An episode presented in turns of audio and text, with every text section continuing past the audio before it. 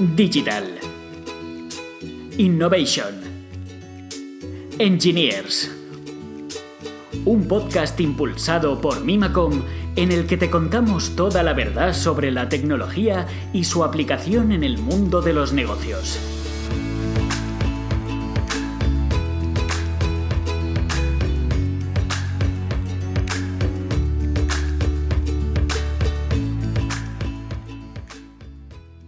Hola a todos y bienvenidos a un capítulo nuevo de este podcast. Eh, soy Alberto Martínez Ballesteros y hoy me acompaña mi compañero Juan Carlos Rivera. Hola, muy buenas, ¿qué tal? Bien, aquí estamos una semana más, además para hablar de un tema que creo que nos apasiona bastante a los dos, como es Elasticsearch y Elasticstack, y que creo que es un tema que va a dar para largo y de aquí van a salir varios capítulos, si no me equivoco.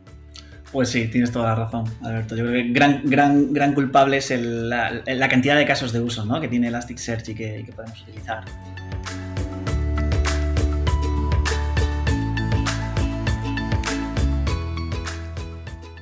Pero antes de empezar con el tema principal, vámonos con unas noticias de actualidad. Muy bien, pues sí, la primera noticia, y es prácticamente la noticia del mes, ¿no? Y es que Google le gana la batalla judicial a Oracle. Es un caso judicial realmente histórico porque llevamos varios años con distintos pleitos sobre, el uso de Java en Android. Eh, como ya sabéis, eh, bueno, Android utilizó Java, reimplementó algunas de sus librerías y, y, Oracle denunció a Google por, por, ello. Después de unos años, eh, Google le ha dado la razón, perdón, la justicia le ha dado la razón a, Google y le ha ganado el caso a, a Oracle, en este caso indicando que el uso que hizo eh, Google sobre, sobre Android, sobre Android, sobre Java, realmente, que es un uso legítimo. Sí, en este caso a mí me parece especialmente interesante como, bueno, pues como desarrollador Java, porque al final la Corte Suprema de Estados Unidos lo que ha venido a decir es que eh, siempre que se haga un uso coherente de este, de este código, de estas APIs, que no, que no suponga una copia eh, de lo que haya hecho en este caso del trabajo de Oracle, que está, está judicialmente amparado, básicamente. Lo que viene a decir es que el copyright que puede tener Oracle sobre Java no puede suponer una traba a la innovación de otras empresas. Y en este caso, bueno, parecía bastante lógico porque Google solo utiliza un 0,4% de todo el código de Java. Pero aún así, yo esta es una batalla que siempre me, me tuvo así un poco en vilo porque cuando ves una batalla de David contra Goliat, generalmente suele ser muy fácil posicionarse del punto, desde el lado de David, pero aquí que son Goliat contra Goliat, suele ser mucho más difícil. Vale, otra de las noticias sin salirnos del mundo Java es que Microsoft ha lanzado la primera review de su propia implementación de, Java, de la OpenJDK. En este caso ha salido con la versión 11. Eh, bueno, Microsoft eh, no, digamos que no son novatos en, el mundo Java, están manteniendo más de 500.000 máquinas virtuales en Java y llevan unos años eh, para poder desarrollar ellos con Java aportando a la comunidad nuevas funcionalidades, nuevos desarrollos y al final se han decidido por realizar su propia implementación de, OpenJDK. Si no me confundo, se llama Microsoft, Build eh, OpenJDK. A partir de la versión 8 somos muchos los que hemos empezado a utilizar algunas otras distribuciones de Java, no solamente la de Oracle. Y bueno, ya está lista para descargar en la web de Microsoft. Y es interesante el punto que comentan que bueno, Oracle sacará su versión 17 de Java a finales de año y apuesta, parece que Microsoft va a apostar fuerte porque también va a sacar esa versión 17 y además de eso le va a dar continuidad, va a dar un soporte hasta 2024. Sí, bueno, yo me conformaría con que con esta nueva distribución sea más sencillo instalar Java en Windows, que yo hace mucho que no lo hago, pero recuerdo que las últimas veces me sentía completamente inútil.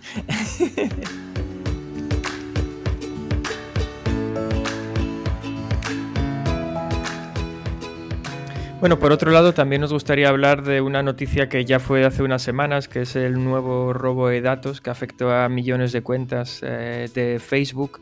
Eh, a los pocos días salió una noticia similar con LinkedIn, aunque no se sabe si realmente es un bulo o no, porque la gente de LinkedIn dice que no ha habido tal robo, que ha sido siempre, simplemente un scrapping de mezclar datos públicos que están publicados en LinkedIn con datos de otras redes sociales de los usuarios, pero independientemente de eso no me quería centrar en el tema de si si Facebook o cualquier otro de los grandes ha, sufrido un robo de datos, porque personalmente pienso que estas empresas, que además tienen nuestros datos, deben de poner todo de su parte para protegerlos, pero también creo que al ser empresas tan grandes, como alguien las tenga como objetivo, o más bien como un grupo de personas las tengan como objetivo, es muy difícil que se libren de temas estos.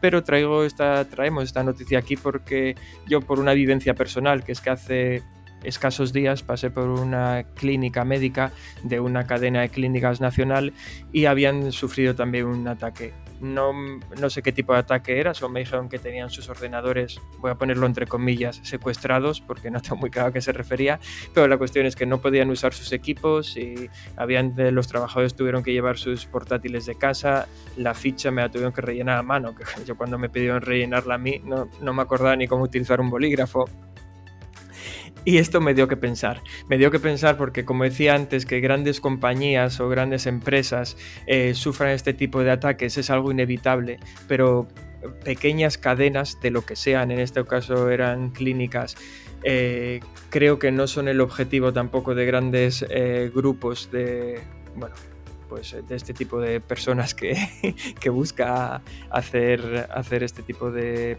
de cosas pero sin embargo acaban siendo objetivo y muchas veces me temo, aunque no conozco el caso concreto, que es porque no se toman las medidas de seguridad correspondientes, es decir, que muchas veces se pueden encontrar cualquiera de las puertas abiertas de par en par. Y hacia en este caso que eh, lo que almacenaba esta gente son datos médicos que son de los más privados que tenemos, eh, creo que es un tema para prestarle mucha más atención, que al final cuando no es un gran objetivo el que tiene un grupo de estos, pues me imagino que irán a por el más sencillo de atacar, no a por, eh, no por uno concretamente. Así que bueno, tengamos en mente que la seguridad siempre es importante y bueno, y veremos, hablaremos también de eso en este podcast.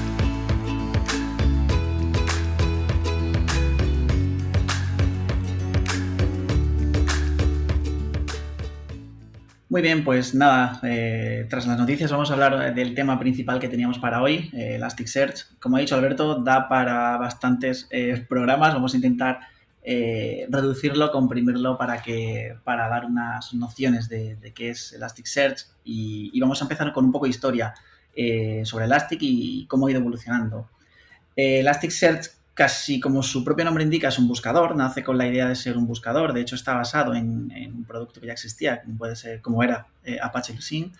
Em, es un motor de búsqueda, tiene dos características principales que son la facilidad que tiene a la hora de escalar, eh, de realizar búsquedas distribuidas y, la, y esto le permite la segunda característica, ¿no? que es la rapidez para resolver las, las consultas poco a poco este producto va evolucionando, se dan cuenta de que no solamente tienen, que no tienen un buscador cualquiera, ¿no? Que, pueden ir aplicando distintos casos de usos, bien porque la comunidad lo está utilizando para, para otro tipo de casos de uso, como puede ser, por ejemplo, el uso de monitorización o incluso de analítica de logs, de, lo que, de los que hablaremos ahora. Sí, yo en este caso voy a incluir un poco también mi historia personal porque yo con Elasticsearch, bueno, me declaro un fan absoluto. Bueno, creo que tanto Juan Carlos como yo estamos certificados en Elasticsearch y a mí el hecho de que me hayan mandado una especie de medallita o moneda o lo que sea ya me robaron el corazón. Pero al margen de eso, eh, Elasticsearch es uno de esos pocos productos que han influido eh, realmente en mi caso mi carrera profesional, porque desde que empecé a trabajar con Elasticsearch, eh, mi visión de, y los proyectos en los que empecé a trabajar han sido muy diferentes. Y recuerdo que la primera vez que se, nos cruzamos en el camino de Elasticsearch, en mi caso hace unos ocho años, con la versión 07, creo recordar, lo primero que pensé fue otro buscador más, no hace falta. Eso es lo primero que me vino por la cabeza, vamos, soy un visionario, como podéis intuir, pero la cuestión es que ya había varios productos cubriendo eso, estaba desde lo más básico que podía ser Lucene hasta productos como Solar, eh, Google también tenía sus cosas. Y bueno, fuera del open source había un montón de opciones y yo pensaba que no había más hueco, pero sin embargo Elasticsearch para mí es un ejemplo de cómo se ha ido sabiendo adaptar a, bueno, sabiendo lo que tiene entre manos, que eso es lo, principal, que ellos mismos han conseguido eh, saber muy bien que el producto que tienen entre manos era mucho más que un buscador, no es solo para poner camiseta verde y que te aparezcan resultados en una web, sino que simplemente la potencia que ofrecía su motor de indexación eh, les iba a abrir la puerta a infinidad de casos de uso. Y como decía Juan Carlos, hoy hablaremos un poco de qué es todo esto que llamamos el Elastic Stack, pero realmente dedicaremos más capítulos a hablar ya de casos de usos concretos de Elasticsearch, porque al final es eso, es para mí es un ejemplo de cómo, de cómo ir adaptando un producto a las necesidades del mercado y cómo crecer con él, no simplemente cerrarse en banda, soy un buscador y sirvo para buscar you know, for de search. de hecho, gran culpa de esa evolución, ¿no? La tiene esas eh, mejoras continuas que prácticamente son actualizaciones casi mensuales o bimensuales. ¿no? Fíjate, comentas de, que, que, tú empezaste con la versión 07, vamos ya por la 7.9 si no me confundo, y es que están sacando nuevas releases con nuevas funcionalidades eh, prácticamente cada dos meses. Sí, sí, sí, casi es hasta un dolor de cabeza. Es complicado. mantenerte al día de todo lo que sacan. Pero bueno, hablemos un poco de, de Elastic Stack, porque al final todo esto empezó con Elasticsearch, que como decíamos era un motor de indexación, una máquina de búsqueda pero eh, poco a poco fueron creciendo un montón de proyectos satélites alrededor de, Elasticsearch que son los que han ido ofreciendo toda esta funcionalidad hasta ya tener soluciones, digamos, verticales o transversales eh, con Elasticsearch como, como centro.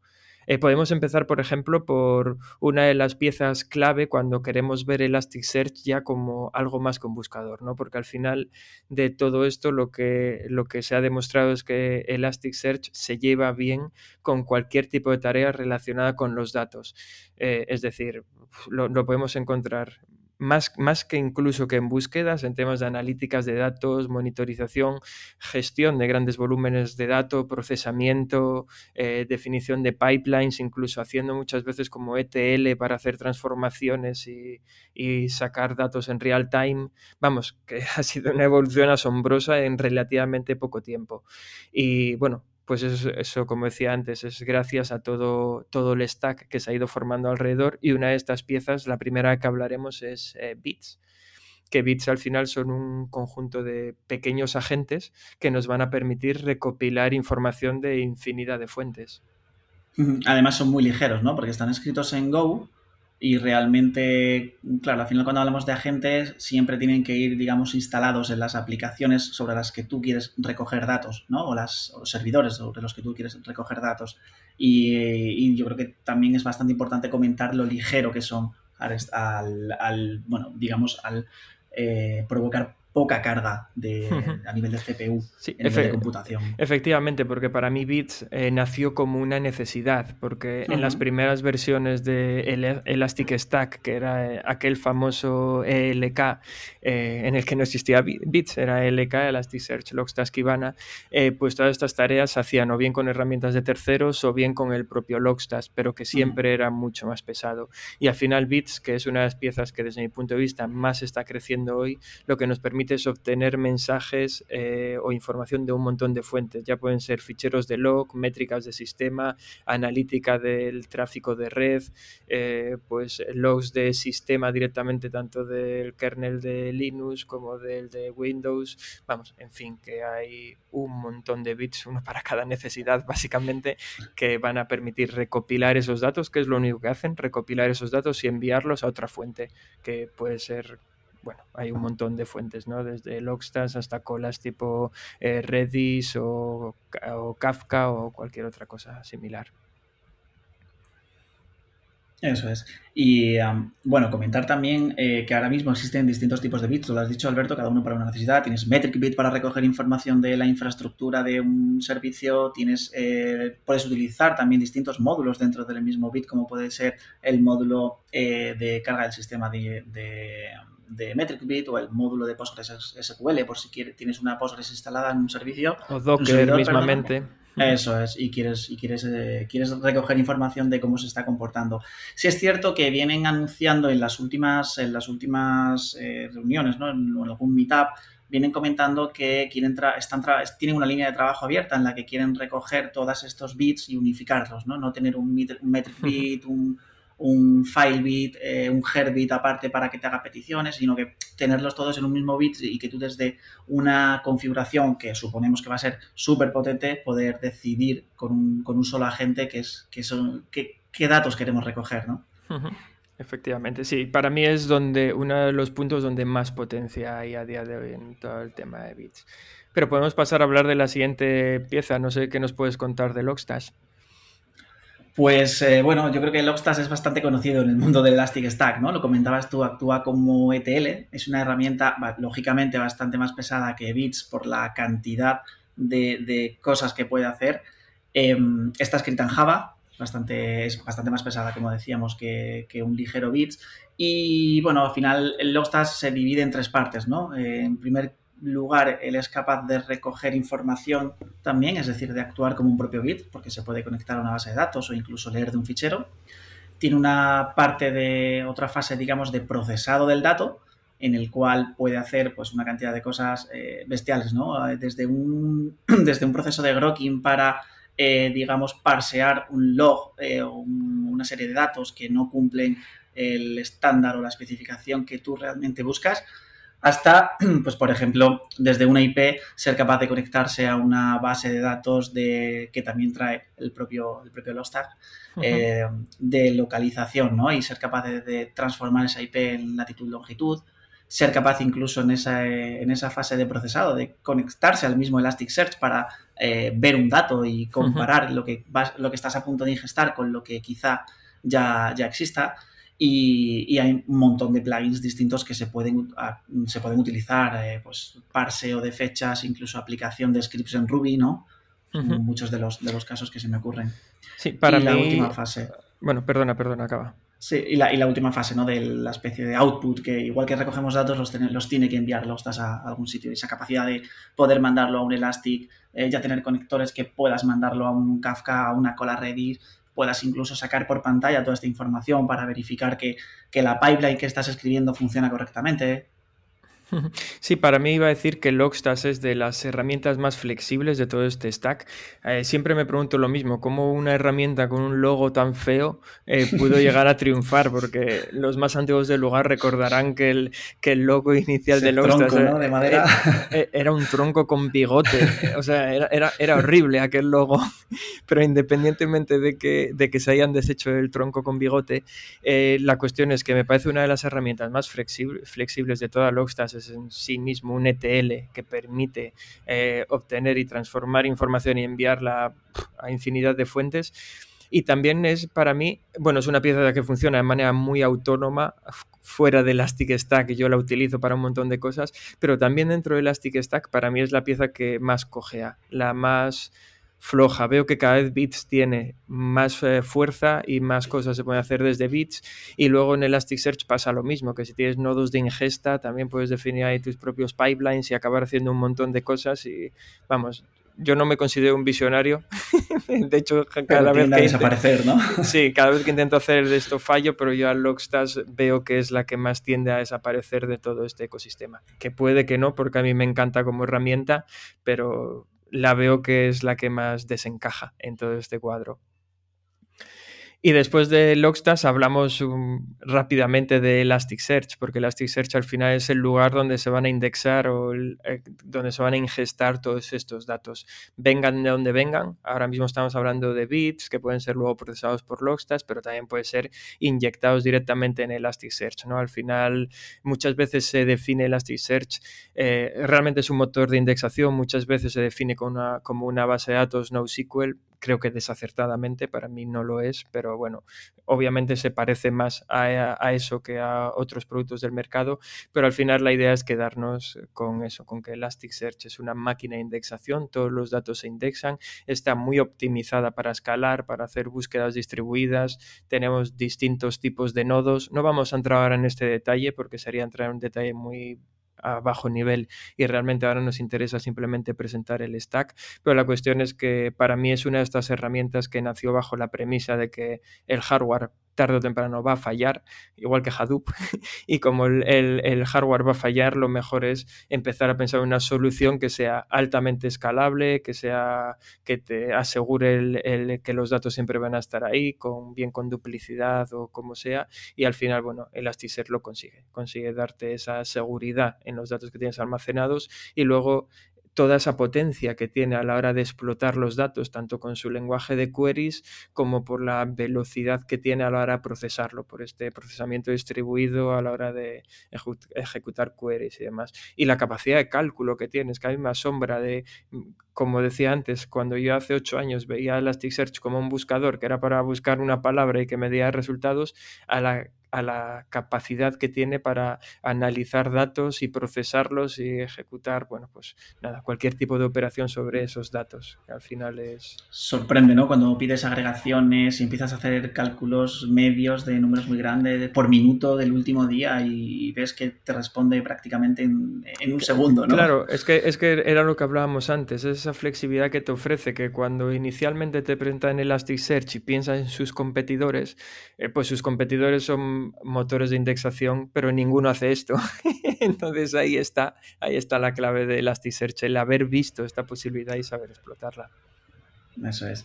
Y bueno, eh, Elasticsearch lógicamente es el corazón del stack, eh, pero no tiene un frontend, ¿no? Que es la parte que cuando tú empiezas a utilizarlo como, un caso de uso que se aleja un poco a un simple buscador, como bien has comentado, temas de monitorizaciones, necesitas ver cómo se está comportando tu infraestructura o una de tus aplicaciones, eh, necesitas un frontal, ¿no? Necesitas una aplicación como, como Esquivana, que es la otra parte del stack, que bueno, es una, es una, es una aplicación que está escrita en Angular y que al final te permite, eh, pues bueno, digamos, ponerle un front a, Elastic, ser capaz de todas esas agregaciones que Elastic es capaz de hacer, todas esas búsquedas, eh, te permite explotarlas desde tanto, en, tanto como texto plano, directamente viendo el dato que está ingestado en Elastic, así como a modo de visualización, dashboards, permite un filtrado espectacular, ¿no? Eh, filtrado por tiempo, rangos temporales, eh, cada vez meten más visualizaciones, hay visualizaciones que incluso están ya siendo un poco personalizadas, ¿no? Como puede ser la de Vega, que puedes crear tu propia visualización si tú quieres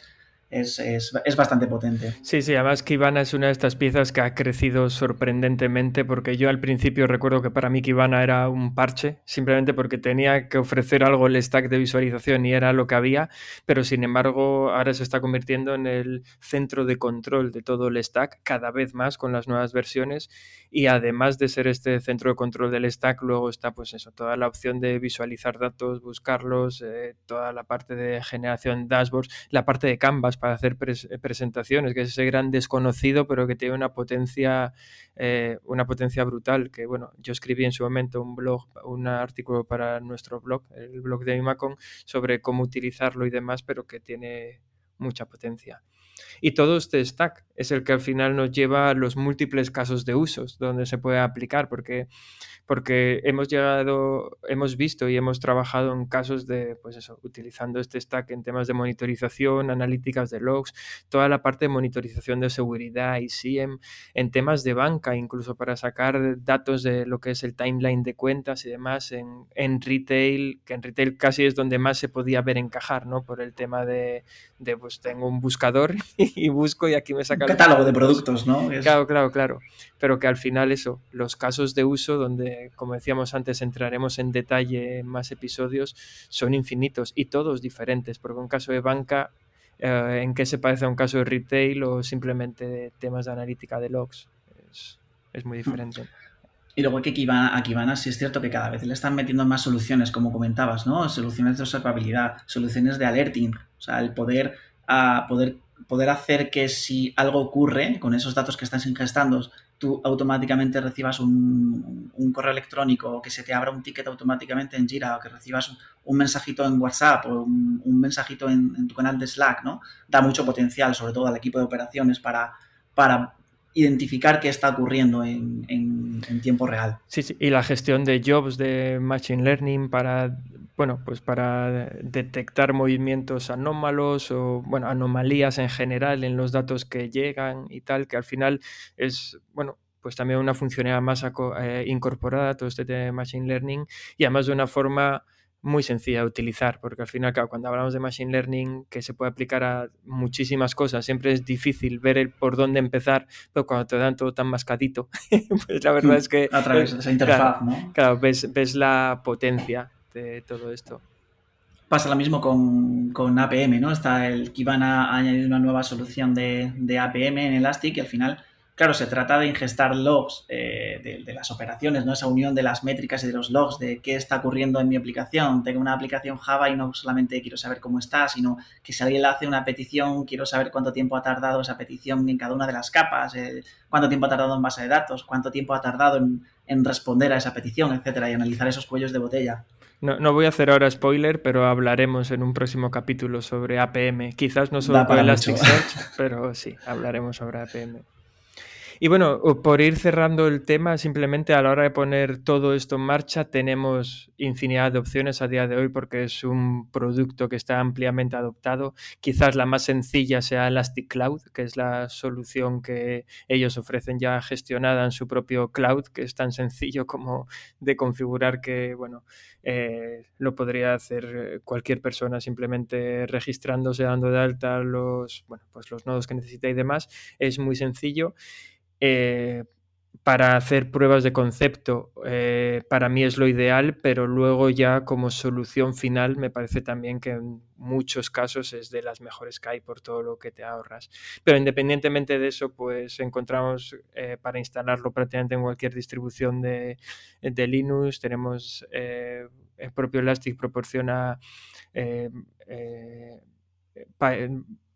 no me sale la palabra, perdona. Iba a decir, iba a decir los playbooks de Ansible para poder instalarlo en otras máquinas. Sí, eh, tenemos, software, ¿no?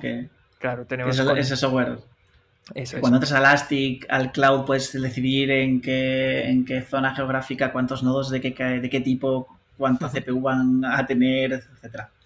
Y luego también en, proveedores cloud, pues prácticamente en todos podemos encontrar también distribuciones de Elastic para ponerlo en marcha. Bueno, es más, la propia solución de Elastic Cloud nos permite bueno, pues ponerlo en marcha en otros, en, proveedores cloud ah, para elegir. E independientemente de eso, también comentaba eso, que además distribuyen sus contenedores, sus imágenes para Docker y demás. Vamos, que ponerlo en marcha es relativamente sencillo. Y a mayores, si lo montamos en nuestro propio CPD eh, on-premise, tenemos eh, o la opción de instalarlo, como estábamos diciendo, sobre, por ejemplo, un Kubernetes o sobre cualquier otra solución, o simplemente el propio Elastic distribuye lo que es el ECE, que es el mismo software que ellos utilizan para su Elastic Cloud, pues a nivel, a nivel enterprise para que lo puedas colocar en tu propio CPD. Y todo eso más el orquestador de Kubernetes que también ha salido hace poquito que también te permite operarlo. Sí, sí, sí. Vamos, que tenemos muchas opciones para, para poner esto en marcha. Y bueno, poco más que añadir sobre Elasticsearch, o mejor dicho, mucho más que añadir, pero poco más en este capítulo, que como decíamos queríamos dar una idea general de todo lo que ofrece el stack.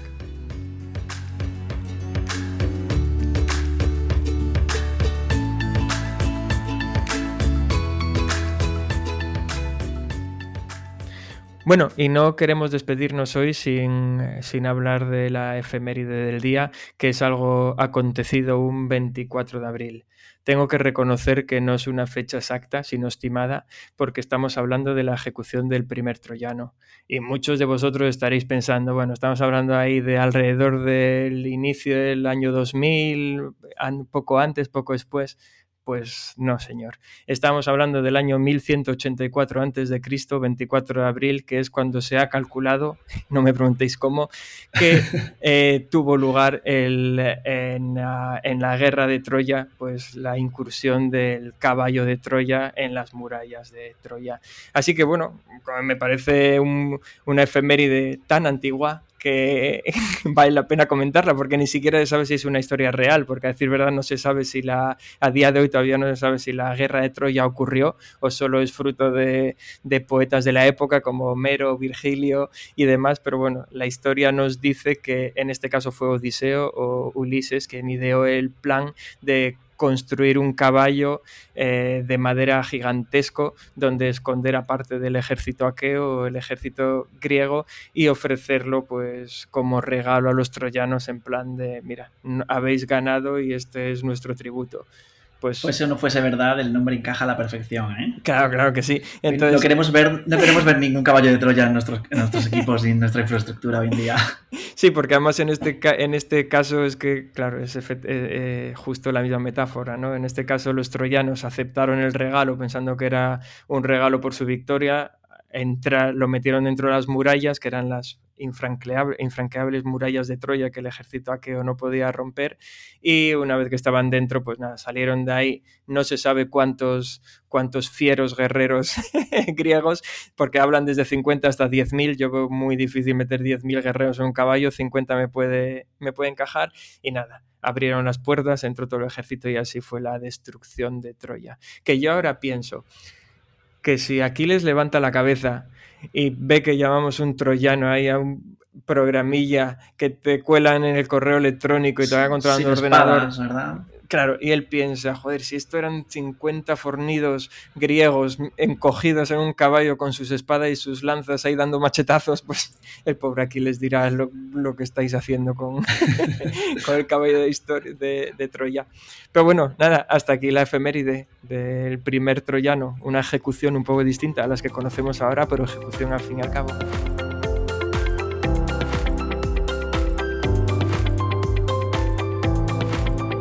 Y nada más, hasta aquí el capítulo de hoy. Esperamos que lo hayáis pasado bien, que os haya, que os haya gustado y cualquier cosa nos podéis dejar en los comentarios.